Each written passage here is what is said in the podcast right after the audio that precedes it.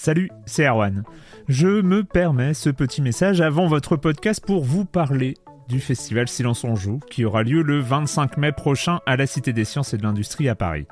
De 10h à 22h, on vous prépare une journée qu'on espère passionnante avec des discussions, des débats au cœur même de la Cité des Sciences et une soirée mémorable dans un grand amphithéâtre.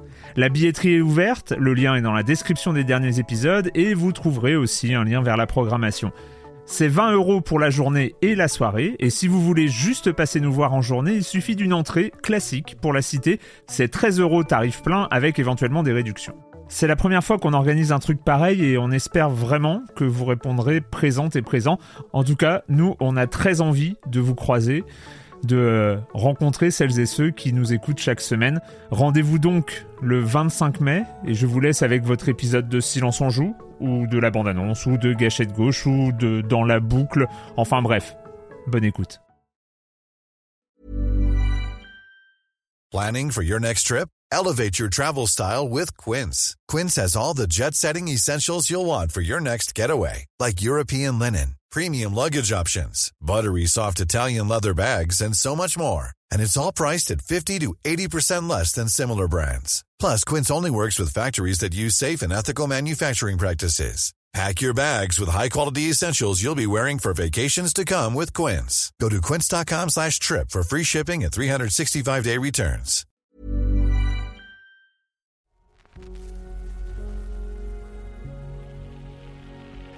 C'est parti de là, hein. Il y a un système de locomotion qui fait que les animaux s'adaptent euh, à tout type de, de variation du terrain mmh. ou interaction du joueur. Et ça, les rend, ça, crée une fragilité qui les rend euh, très, très, très vivants. Et donc, quels sont les jeux où on va accorder du détail dans les, sur les interactions euh, du, du, vivant? Il y a tellement à faire pour justement parler des écosystèmes, parler de l'évolution aussi. Là, c'est un, un, euh, extraordinaire qu'on peut développer en, vidéo. C'est donc le premier hors-série de la pause de ces vacances d'automne 2021. Il est court, voire très court si on suit les standards actuels des émissions plus classiques de Silence on joue, un peu plus de 30 minutes.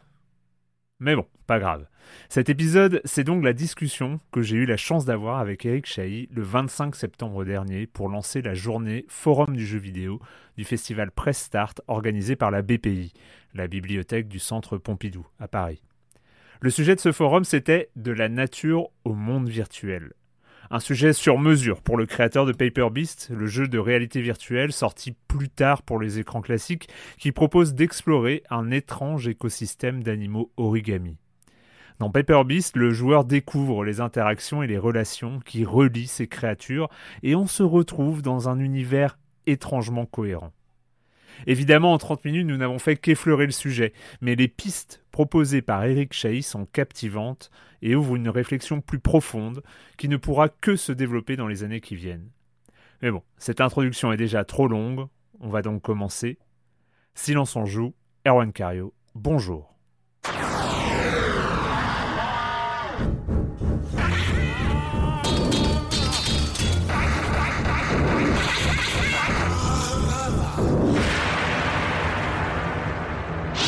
On va commencer donc euh, cette journée de, de rencontres et de, et, de débats. Euh, dans le jeu vidéo, euh, c'est un, c'est un peu l'inverse normalement. Le boss de fin est, est à la fin du jeu, euh, donc je vais pas, je fais pas offense à tous ceux qui vont venir après, mais euh, on va commencer à, à discuter, à, à discuter de, de, ce sujet de du rapport au vivant, à la, à la, nature dans le jeu vidéo avec Eric Chahi. Bonjour Eric. Bonjour Erwan. Donc je fais quand même une petite bio, euh, même si euh, même si euh, beaucoup de gens beaucoup de gens te connaissent, surtout s'ils suivent un peu s'ils ont une petite culture de, jeux vidéo. donc tu es créateur de jeux vidéo. je vais, on va pas faire une bio trop longue parce que les, interventions sont quand même assez courtes. Donc j'ai quand même rappelé quelques dates. En 1989, c'est les Voyageurs du Temps. En 1991, peut-être le, le, jeu le plus emblématique parce qu'il est rentré dans l'histoire du jeu vidéo, il est rentré dans les musées aussi plus récemment. c'est Another World. Et puis, euh, et puis après 1998, Heart of Darkness. Et après une petite pause. Alors, je fais une petite parenthèse, je suis allé voir quand même sur ta page Wikipédia quand, on présente quelqu'un, il faut. et en fait, il, il s'est marqué après 1998, il s'oriente vers l'étude de la nature et des volcans. Alors, l'étude de la nature, c'est peut-être un bien grand mot, mais oui, euh, je, enfin, je me suis fasciné pour, la, pour les, les volcans. Oui, oui. Et euh, d'ailleurs, cette fascination pour les volcans a entre autres servi en 2011 à la création de From Dust avec euh, avec Ubisoft. Et puis et puis bah pour finir cette cette bio rapide, en 2016, tu fondes le studio Pixel Reef Mhm. à, à Montpellier. Et puis et puis en 2020, Paper Beast. Voilà. Paper Beast. Euh, bon, on va peut-être commencer par ça parce que donc l'idée c'était de parler du rapport du jeu vidéo avec le vivant. Comment est-ce que c'est ce rapport-là t'a amené à Paper Beast finalement? Ça se sent en tout cas quand on Oui. y joue. Alors, euh, déjà sur, euh, sur From Dust, il y avait cette envie de- d'avoir un écosystème. Ça n'avait pas pu se concrétiser. Donc, il y avait cette frustration de, de créer un jeu sur le vivant qui n'avait pas pleinement abouti. Et forcément, euh, dans From Dust, euh, pardon, dans Paper Beast, ça a été euh, l'objectif.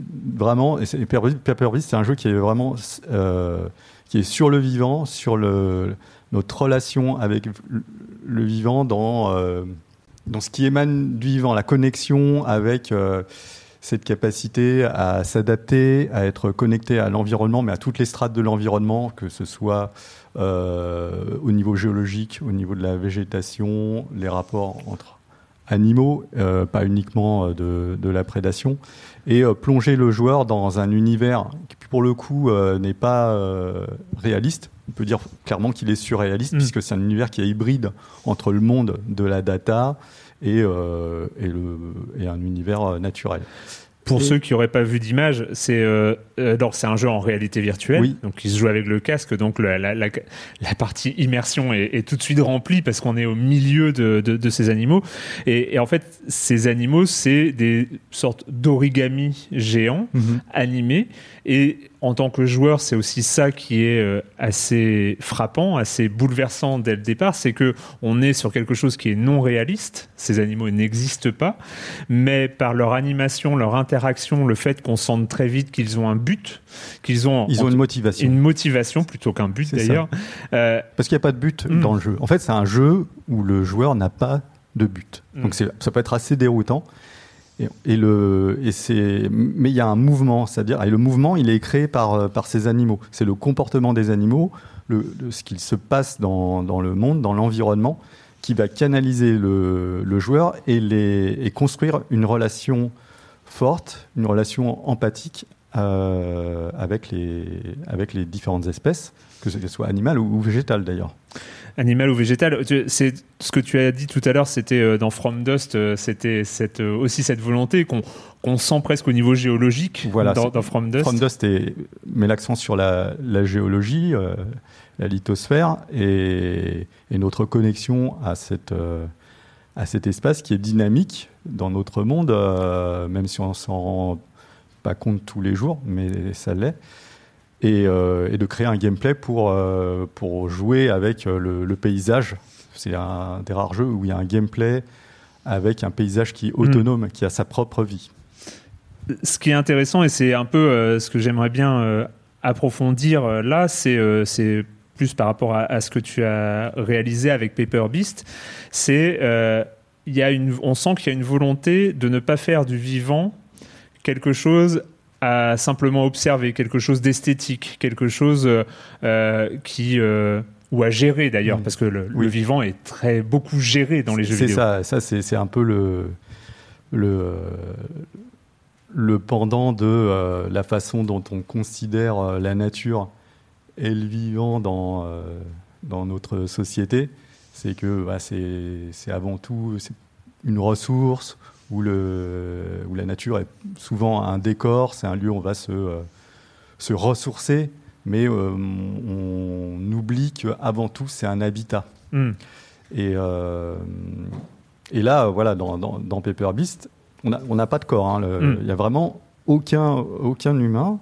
Et euh, donc, on est obligé de se focaliser sur les, les animaux et leurs interactions. Et ces interactions, elles sont. euh, en fait, il y a un système physique qui les rend euh, vivantes, qui les anime, qui c'est parti de là, hein, Il y a un système de locomotion qui fait que les animaux s'adaptent à tout type de, de variation du terrain Mmh. ou interaction du joueur. Et ça, les rend, ça, ça crée une fragilité qui les rend euh, très, très, très vivants. Alors quand on a discuté un peu de, du, du sujet, euh, moi je pense que c'est intéressant de... Il y, a, il y a ce rapport au, au, au jeu vidéo, hein, de- donc le rapport de la nature du vivant au jeu vidéo, qui est, euh, on- je pense que c'est des thèmes qui vont, euh, qui vont aussi émerger dans les, dans les tables rondes suivantes sur cette nature un peu contemplative, sur cette nature à gérer aussi, sur cette nature à, à, à- à accompagner, ou voilà. Euh, toi, ce qui t'intéresse le plus, c'est euh, des réflexions, euh, quand on a discuté un petit peu avant, c'est euh, euh, notamment la, la réflexion de, de Baptiste Morisot, euh, qui, euh, donc, euh, qui est un penseur qui travaille sur la relation entre les humains et les autres vivants, et justement pour euh, échapper à- au modèle traditionnel de euh, gestion, de régulation du vivant, voire même de sanctuarisation. Oui, c'est c'est marrant parce que j'ai découvert cet auteur il y a quelques mois. Hmm et euh, ainsi que euh, d'autres euh, d'autres auteurs comme euh, Vinciane Després Mm. ou euh, Estelle Zongmangal, on pourra en parler un peu après. Oui. Euh, et je me suis complètement retrouvé en fait dans leur discours au point que je me suis dit mais ça aurait été bien que je, je, je, je découvre leur, leurs ouvrages avant ou pendant Paper Beast. Mm. Euh, et c'est vrai qu'il y a chez euh, Baptiste Morisot, il y a, ce, ce parta- on sent le partage du vivant en fait. On sent cette envie de, euh, reconnecter euh, l'humain au vivant, parce qu'on est, en fait, on, une espèce de cécité. On, ne voit, quand on voit le vivant, souvent, c'est au travers de, soit c'est la beauté du vivant dans tout, voilà euh, soit euh, c'est bon, ça va être des ressources, mais euh, mais en fait, on, le vivant est partout et et par exemple, ben, je sais pas, dans un jardin, dans, on peut, si on observe le vivant, ben, on peut être rapidement fasciné. Et c'est, et c'est, je trouve que son livre, Manière d'être vivant, et d'autres, euh, ils ont l'extraordinaire euh, faculté d'ouvrir des espaces, des perspectives. Hmm. Et c'est quelque chose, tu as, tu as cité aussi, euh, c'est Estelle Zongmangal qui, euh, qui a sorti un livre il n'y a pas très longtemps, il y a quelques mois d'ailleurs, euh, sur le regard sur Oui, la nature. Oui, c'est apprendre à voir. je- Oui, voilà, c'est apprendre à voir. Et, euh, et, et- et elle parle aussi de, de la manière dont on peut prêter attention au monde vivant. Ah, ah oui, alors il y a, oui, il y a quelque chose de, de super intéressant, c'est que euh, euh, donc euh, en tant qu'historienne de l'art, elle a Mm. étudié, euh, elle, a, elle a regardé le, comment le, le vivant, qui était la place du vivant dans euh, dans l'art et dans certains donc dans certains tableaux et et en fait, il y avait une remarque super pertinente, c'est que le niveau de détail d'un tableau est très révélateur. Il y a des, par exemple, euh, on peut avoir un tableau figuratif. Le sujet principal va être très détaillé, puis les personnages secondaires seront, esquissés. Et il y a des tableaux où on sent que euh, bah, le, peintre, il a, il a voulu, euh, il, était sensible au vivant et il a mis énormément de détails dans, les, plantes, une forêt, des herbes, etc. Et dans le jeu vidéo, si on y regarde bien, euh, ben, ce niveau de détail, il n'est pas, pas dans le visuel, il est dans les interactions. Et, euh, et donc, quels sont les jeux où on va accorder du détail sur les interactions euh, du, vivant? Et ben, c'est pas. Si, on commence à regarder les jeux vidéo comme ça, c'est pas, c'est pas. Il y en a pas tant que ça, je, crois, des jeux qui vont rentrer dans dans ce- cette précision. euh. Non, c'est clair. Et surtout, en fait, ce qui est, ce qui est très amusant, alors moi, j'avais lu, et puis euh, Estelle Zongmangal avait fait une interview dans Libération, donc j'avais lu euh, ce qu'elle racontait. Mais, mais c'est vrai que quand j'ai redécouvert, après avoir discuté avec toi, le, de, ces, ces- ces notions-là sous le prisme du jeu vidéo, on sent tout de suite l'intérêt que ça peut avoir de poursuivre cette réflexion au niveau de l'interaction à l'intérieur du jeu vidéo. C'est-à-dire que ce regard sur le vivant peut totalement évoluer de sa position de joueur par rapport aux interactions qu'il avec qu'il peut avoir ou qu'il ne peut pas avoir d'ailleurs avec, euh, avec ce qui se passe devant lui. C'est ça. C'est on c'est ce changement de, perspective qui est, euh, qui est intéressant. J'ai joué à un jeu qui s'appelle. Alors, je ne l'ai pas, pas joué en profondeur, mais c'est un, un, jeu qui s'appelle Wolf Quest. Et euh, on joue un loup. Et ce qui est très intéressant dans, ce jeu, c'est qu'on déjà, bon, on joue un loup, donc c'est un changement de perspective. Et euh, ce, donc ce changement de point de vue, il s'opère aussi euh, visuellement, c'est-à-dire qu'il va y avoir un, gameplay avec du, pistage, c'est-à-dire qu'on peut changer le, mode de visualisation. Et là, on voit euh, toutes les traces des animaux qui sont passés il y a peut-être une heure à cet endroit-là. Donc je ne sais pas à quel point un loup peut percevoir ce niveau d'information. Et le fait qu'il soit disponible euh, pour, euh, pour le, joueur, c'est hyper pertinent. Parce que là, ça, crée un intérêt, non seulement pour le mode de vie du loup, mais pour les, le, les espèces vivantes qui peuplent, ça se passe euh, dans le parc de Yellowstone, qui peuplent donc ce, ce parc naturel. Et, et il y a aussi des, les traces, les odeurs. c'est et, c'est vraiment fascinant de, jouer avec ça. J'aimerais bien aussi, j'aimerais bien pour continuer sur, cette piste-là, parce que finalement c'est assez amusant. Tu dis que tu as découvert ces auteurs il y a quelques mois, alors que Paper Beast est sorti euh, il y a euh, maintenant un peu plus d'un an et demi. Que, et que finalement Paper Beast part aussi de cette réflexion-là. C'est euh, que, quel, quel lien est-ce qu'on peut avoir avec le vivant, avec un écosystème en marche? Parce qu'un mm. écosystème qui, qui, fonctionne avec des interactions entre espèces, entre espèces vivantes, euh, entre euh, plantes, animaux, même tout ce qui est géologie. Et on a, on a l'impression que dans Paper Beast, on comprend assez rapidement les interactions qu'il y a, pas, sans forcément de mots, sans explication textuelle, etc., juste par l'observation. C'est ça, c'est qu'on comprend en observant les, mm. les animaux. Les, on voit l'activité des animaux et mm. ou des plantes et on se dit bah ok ça fait ça donc je vais pouvoir euh, bah, influencer le on est dans l'influence mm. euh, de, de l'environnement et l'utilisation de ce qui est euh, fait par le, les espèces. On a l'impression aussi qu'il s'agit quelque part d'un d'un fantasme aussi de, de créateur de, de, jeux vidéo, recréer un monde vivant avec toutes les interactions que ça présuppose. Euh, dans Paper Beast, c'était euh, des interactions simplifiées, mais qui étaient aussi en termes de gameplay importantes parce qu'il va falloir que ce soit visuel, que le mm. joueur reconnaisse tout de suite. Mais euh, ça doit être, toi qui y a été confronté par ailleurs, ça doit être extrêmement complexe ah à mettre en place et à développer. Ah oui, c'est compliqué. En, fait, dans, dans Paper Beast, il y a deux modes. Il y a le mode aventure et le mode, un mode sandbox. Le mode aventure, donc on, on traverse différentes, euh, différentes régions. Euh, et donc l'équilibre de l'écosystème n'est pas vital hmm. dans le gameplay. Donc ça, c'est arrangeant, parce que avoir un écosystème qui se tienne et qui soit en équilibre, pour le, créer et le simuler, ça c'est très difficile. Euh, on n'y est pas encore arrivé. Enfin, je veux dire, dans, à, mon niveau, dans le sandbox, c'était, c'est, voilà, on, peut peupler euh, l'espace de différents animaux, mais les interactions, elles ne tiennent pas euh, hmm. suffisamment euh, longtemps pour avoir un écosystème solide. Et c'est vrai que il y a cette, ouais, il y a cette envie de d'atteindre ça. Après, est-ce que c'est, un objectif sain? Je sais pas. est-ce que a ça pourrait être intéressant de créer un jeu avec un, équilibre, euh, un écosystème qui se tient et voir comment euh, justement euh, comment il résiste aux perturbations.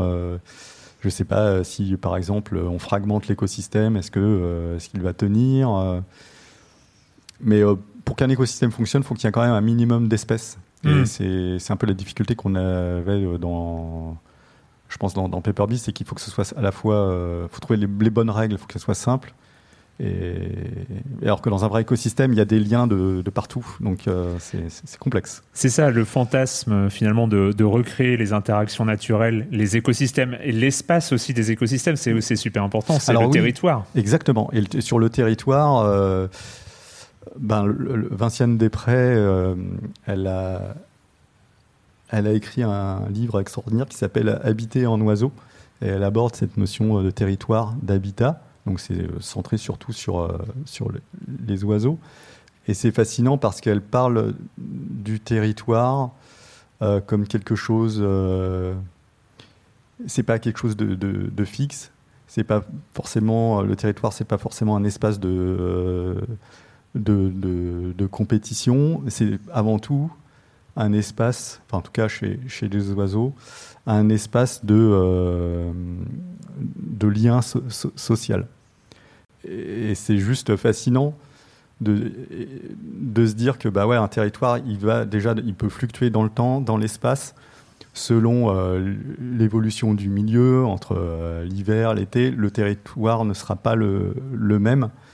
Et, euh, qu'un oiseau, par exemple, va, va créer, va en fait, à la fois posséder son territoire, être possédé par le, territoire, et euh, où il va dessiner, en fait, c'est ces actions qui vont euh, dessiner le territoire par le chant, par ses parades, et, euh, et que la bordure du territoire, elle n'existe que par les interactions, principalement par les interactions avec ses congénères, où il y a une limite à pas dépasser, et donc ça devient une zone de spectacle, une zone de, de, de théâtre, où c'est un jeu d'acteurs, où il n'y a pas, c'est pas forcément des affrontements réels entre les oiseaux, mais c'est et cette dimension sociale, elle, est juste fascinante parce qu'on peut imaginer. Euh, enfin, je vois bien, très bien en jeu vidéo euh, ce que ça pourrait donner. Ça serait... tu, as tu as conscience que quand on entend Eric Chahi parler comme ça des oiseaux, des territoires et tout ça, on a envie d'avoir une date de sortie du jeu qui va avec. Désolé. oui, c'est une date de sortie. Aïe, aïe, aïe, mort. Ah, mais c'est oui, c'est ça, voilà. Puis et là, on, sort de euh, euh, du cliché euh, de où on est dans la pure compétition mm. via de l'agression, ce qui, ce qui ressort beaucoup. Là, je, je regardais enfin j'avais joué à sport et puis je me suis dit tiens je vais regarder une vidéo hier mais en fait ouais c'est sport euh, c'est vraiment c'est vraiment de la compétition mm. euh, il y a le milieu est quasiment pas présent et euh, il y a tellement alors qu'il y a tellement à faire pour justement parler des écosystèmes parler de l'évolution aussi là c'est un, un, pan extraordinaire qu'on peut développer en, en jeu vidéo. Mais c'est vrai que aujourd'hui, quand on regarde les, quelques jeux qui tentent euh, de mettre en scène ou de mettre en mécanisme plutôt d'ailleurs que mettre en scène, de mettre en mécanisme euh, des interactions euh, entre personnages vivants non contrôlés par le joueur. On pense pour les joueurs au jeu d'Ubisoft, à la série d'Ubisoft Far Cry, mais qui va ne mettre en scène finalement que la prédation. Mhm. C'est-à-dire que là où on va être observateur, c'est on va voir euh, un crocodile euh, tuer un cerf euh, et puis se faire attaquer par un ours. Et donc on va, la seule interaction visible mécanisée par le jeu vidéo va être un truc de prédation, alors que en discutant avec toi, on a l'impression que il y a tellement d'autres choses à, à faire ressortir de ça. Et et en même temps, on a l'impression qu'il n'y a pas forcément besoin de beaucoup d'imagination pour en faire un jeu vidéo de cette nature. Euh, oui, après la difficulté, c'est de, c'est de trouver le, un, équilibre hmm. gameplay qui, qui, marche. En fait, ce qui est difficile avec le, si on veut créer des, par exemple des, un, environnement qui est vivant, il faut mettre en place des, des règles, des règles de comportement. Euh, comportement de, de, de, vie, que, vie euh, enfin, à, tout, à, toute échelle, hein, sociale ou euh, de, subvenir à ses besoins. Mais là où je veux en venir, c'est que le, le, jeu vidéo passe par du code, donc il faut formaliser les choses à un moment. Hmm. Et, et le, donc c'est à la fois une, une, force et une faiblesse du jeu vidéo, c'est une force parce qu'on peut expérimenter des, des, règles de jeu, des systèmes. Euh, mais puisque c'est un système, euh, le risque, c'est que ça, dans un contexte de, de simulation d'écosystème, c'est qu'on parte du côté de la gestion, d'une gestion numérique Hmm. On va avoir euh, des quantités, des, chiffres, euh, on a tant d'espèces, il en reste tant de points de vie, etc. Et on commence à se couper de la dimension émotionnelle avec le vivant. Et toute la difficulté, elle est là, c'est concevoir un, donc un système de jeu basé sur des règles, mais qui ne va pas se faire dévorer par sa spécificité qui est fondamentalement numérique derrière. Hmm. Et il y a les deux autres contraintes, alors qui est aussi une contrainte technique, c'est que je pense que simuler comme ça un ensemble de règles, plus on met de règles, plus on met d'interactions, plus ça devient compliqué mhm. euh, en termes de code, en termes de même de puissance informatique. Je mhm. pense que ça ne doit pas être. Euh, ah oui, c'est pas anodin. Il faut, que ce soit suffisamment synthétique sans trahir l'intention. En fait, ce qui doit mhm. primer derrière tout ça, c'est l'intention. Qu'est-ce qu'on veut communiquer au joueur? Qu'est-ce qu'on veut lui, lui, lui dire, lui faire, lui faire vivre? Au-delà de la d'une pure simulation. Voilà.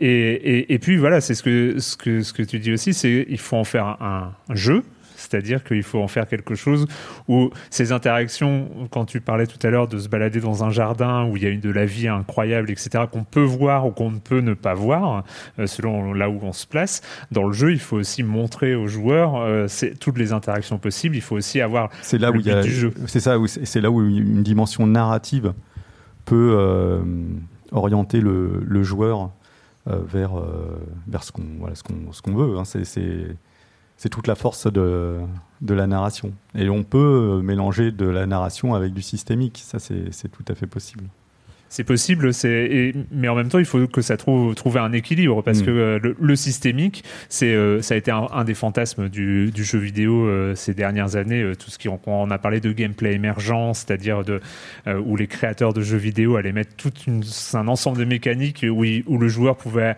arriver de manière avec des réactions de manière imprévisible que les créateurs du jeu n'avaient pas prévu. Là, on est en plein dedans. Si on commence à simuler des écosystèmes, des mécanismes complexes, c'est difficile de, de, faire quelque chose qui va pas se casser la gueule à la moindre, au moindre joueur troll qui va, euh, qui va arriver. Oui, mais c'est pas forcément euh, trop grave hmm. s'il y a un minimum de, de stabilité. En fait, il faut que ça reste quand même euh, lisible. En fait, si, même si, si, ça se casse la gueule et que c'est qu'on comprend pourquoi et que c'est intéressant, c'est pas grave. C'est un jeu. Euh, on, fait ça en vrai en ce moment, en fait, en même temps. Bah, ouais. on teste. Ça, ça se casse. On va continuer et puis. c'est là où, c'est là où c'est moins marrant. c'est moins marrant dans la vraie vie, on est bien d'accord. Euh, je vais juste. Euh, alors c'est court, hein, voilà. C'est mais bon, en même temps, ça n'empêche pas d'être intéressant. Mais j'avais envie de savoir, parce que euh, j'ai fait un peu la, ta bio tout à l'heure en remontant à la fin des années 80, début des années 90. Depuis combien de temps tu te dis que le jeu vidéo a cette capacité en lui de recréer comme ça des mécanismes de la nature, de retrouver qu'on puisse retrouver. C'est marrant parce qu'en discutant avec toi, je repensais à la sortie du premier jeu Fable, qui doit dater des années 2005, je crois, ou 2006. Euh, et je me rappelle d'une présentation de Peter Molineux, donc le, créateur, où quand il présentait son jeu Fable, il disait on verra les plantes pousser. C'était, euh, bon, ça fait partie de ses, promesses, parce que c'est un grand spécialiste des promesses, mais on, voyait que déjà, au début des, années 2000, c'était déjà un grand fantasme que de recréer comme ça une nature qui se développe, qui pousse euh, par elle-même. C'est quelque chose que toi, tu as en toi depuis, euh, depuis longtemps? C'est depuis, depuis From Dust, en fait. Hmm. Avant, non, pas spécialement. Et est-ce que tu l'as encore après Parce que tu as fait la, géologie, From Dust, euh, la, vie, le vivant, euh, un peu euh, schématisé, un peu sublimé comme ça mhm. avec, avec Paper Beast en réalité virtuelle. Est-ce que c'est une piste que tu veux continuer à explorer à l'avenir? Aujourd'hui, je, je, sais pas, je ne sais pas quel sera encore mon prochain projet. J'y réfléchis, mais donc c'est une piste que j'aimerais explorer. Je ne sais pas si c'est une piste que j'aimerais explorer tout de suite. Hmm. Euh, je trouve que dans le domaine de l'évolution, il y a quelque chose de, de génial à faire justement avec des créatures qui évoluent vraiment, euh, avec du, du partage euh, génétique et euh, avoir ouais construire un, un, système qui a suffisamment de de leviers d'interaction, des modes de perception différents pour qu'il y ait des de, de l'évolution euh, de ce qu'on appelle euh, l'exaptation. En fait, c'est le fait qu'une euh, quand il y a une fonction, une fonction qui émerge par rapport à un organe, mm. ben elle peut être détournée et par, par l'évolution ou même par les individus pour en faire autre chose. Et parler d'évolution, ça serait génial parce qu'on peut, on peut parler de ça. On peut parler aussi de finalement euh, du partage euh, du partage de patrimoine entre les entre les espèces. nous, on a on, a tendance, ouais, on est humain, voilà, et puis on, oublie que bah, on a quand même euh, on monte de, de l'éponge et que voilà, ça s'est ramifié dans tous les sens et on est juste une branche, mais on, on, a, on, partage énormément de choses avec l'ensemble des êtres vivants et voilà, et parler, euh, parler de ça, parler de, euh, du potentiel futur de, de l'évolution, euh, parce qu'on l'évolution, on la regarde en arrière, mais il y a l'évolution qui va se produire et qui peut partir de n'importe où dans dans le vivant. Donc c'est un vaste sujet. Et, et finalement, en fait, on revient toujours à, à, cette capacité. On va peut-être conclure là-dessus, mais c'est de le jeu vidéo pour toi peut être un moyen comme on en parlait au début sur les, comme avec les, travaux de Baptiste Morisot et, sur le regard sur la, relation finalement, la proposer aux joueurs une relation au vivant qui soit, qui ne soit plus une relation de simplement de gestion, hmm. euh, de surplomb ou euh, simplement de contemplation avec une, un vivant sanctuarisé, euh, mais quelque chose où on, on change la manière de voir. On change la manière de voir. Hmm pour toi, c'est une des capacités possibles que peut proposer le jeu vidéo. Euh, oui, oui, oui, clairement. Je pense que faut, voilà, faut. Mais c'est, mais c'est difficile. Dans, de, Enfin, ça demande un effort conscient. Euh, ou, enfin, il faut qu'il y ait une motivation intérieure pour, pour, pour y arriver, parce que la, tendance globale, c'est pas ça en fait. Hmm. C'est quoi ce que tu as Parce que tu m'as dit que tu as parlé de Wolf Quest. La tendance globale, c'est euh, c'est quand même, ça reste quand même l'affrontement, la gestion, le ouais, bah ça, reste quand même euh, voilà du du décor, même sur un jeu qui bah, peut-être parler de la de la nature, mais on se retrouve souvent avec un, un simple décor. Euh. Eh ben merci beaucoup. Bah merci. Merci Eric. on a quelques quelques minutes pour on va pas commencer à, faire, euh, à faire bouger le, planning euh, dès, la, première conférence, mais il y a quelques minutes s'il y a des interventions, des questions, euh, des questions dans la salle. Ok. J'ai une question concernant Paper Beast. Je suis curieux comment a été réceptionnée la version Folded en comparaison avec la version en réalité virtuelle? Euh, alors, euh, euh, des ventes, des réactions des joueurs. alors, elle est, elle est passée relativement inaperçue, soyons francs, parce qu'elle est sortie à un moment où il y avait, elle est sortie en, octobre 2020, et elle était vraiment noyée dans, bah, dans le, il y a eu un nombre de sorties incroyables hein, à cette époque-là. Et comme le jeu était déjà sorti en réalité virtuelle deux fois, à la fois sur le PSVR et sur PC, euh, en termes de communication, c'était un peu, euh, un peu compliqué. Donc, euh, donc voilà, la réception est, voilà, elle n'est pas, là, elle, n'est pas, elle pas à la hauteur de ce qu'on pourrait espérer. voilà. Mais à propos de, de Paper Beast, d'ailleurs, ça me fait penser, est-ce que, parce qu'on on sent qu'il y avait cette volonté de, de rapport au vivant, est-ce que tu as eu des, des retours de, de, joueurs, de joueuses euh, qui, où tu te dis finalement ils, ils, ont compris ce que je, je voulais, alors, ce dont je, voulais parler? Oui, oui, oui. Il y a, alors je me rappelle plus exactement euh, des, des termes, mais il y a beaucoup de personnes pour qui ça a été euh, une expérience, comment dire révélatrice, de, enfin qui a, qui leur a fait un, un shift de, sur Mm. la, la- ça leur a ouvert, ouvert des, des horizons et des nouvelles, euh, nouvelles perspectives. Enfin, en tout cas, euh, je, je trouve pas les mots, hein, parce que. Oui, oui. mais- Mais non, mais c'est aussi euh, très encourageant parce que on parlait tout à l'heure de cette complexité de modéliser des, la nature et des écosystèmes ultra complexes parce que en termes de data, en termes de développement, en termes de code, mais que finalement aussi la force du jeu vidéo, du créateur de jeux vidéo, c'est de simplifier de trouver les interactions importantes, les, comportements importants. Euh, finalement, c'est tu fais passer un message dans les interactions même, dans les systèmes d'interaction même. C'est ouais, complètement. C'est euh, c'est quelque chose qui se distille en fait. Mm.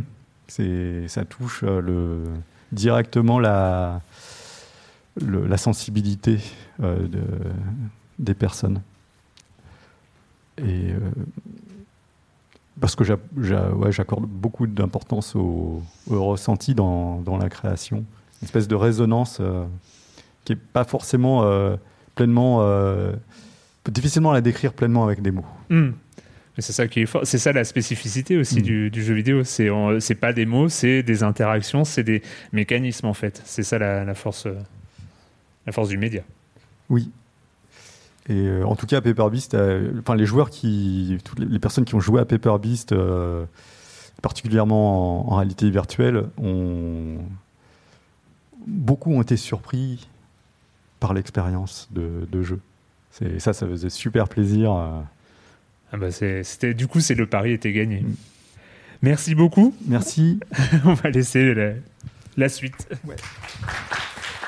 Merci.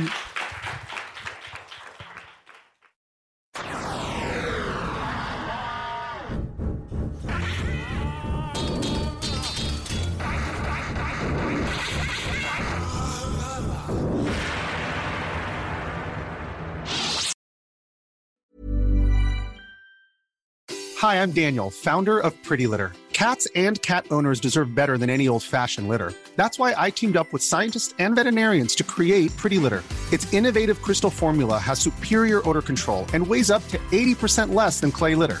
Pretty Litter even monitors health by changing colors to help detect early signs of potential illness. It's the world's smartest kitty litter.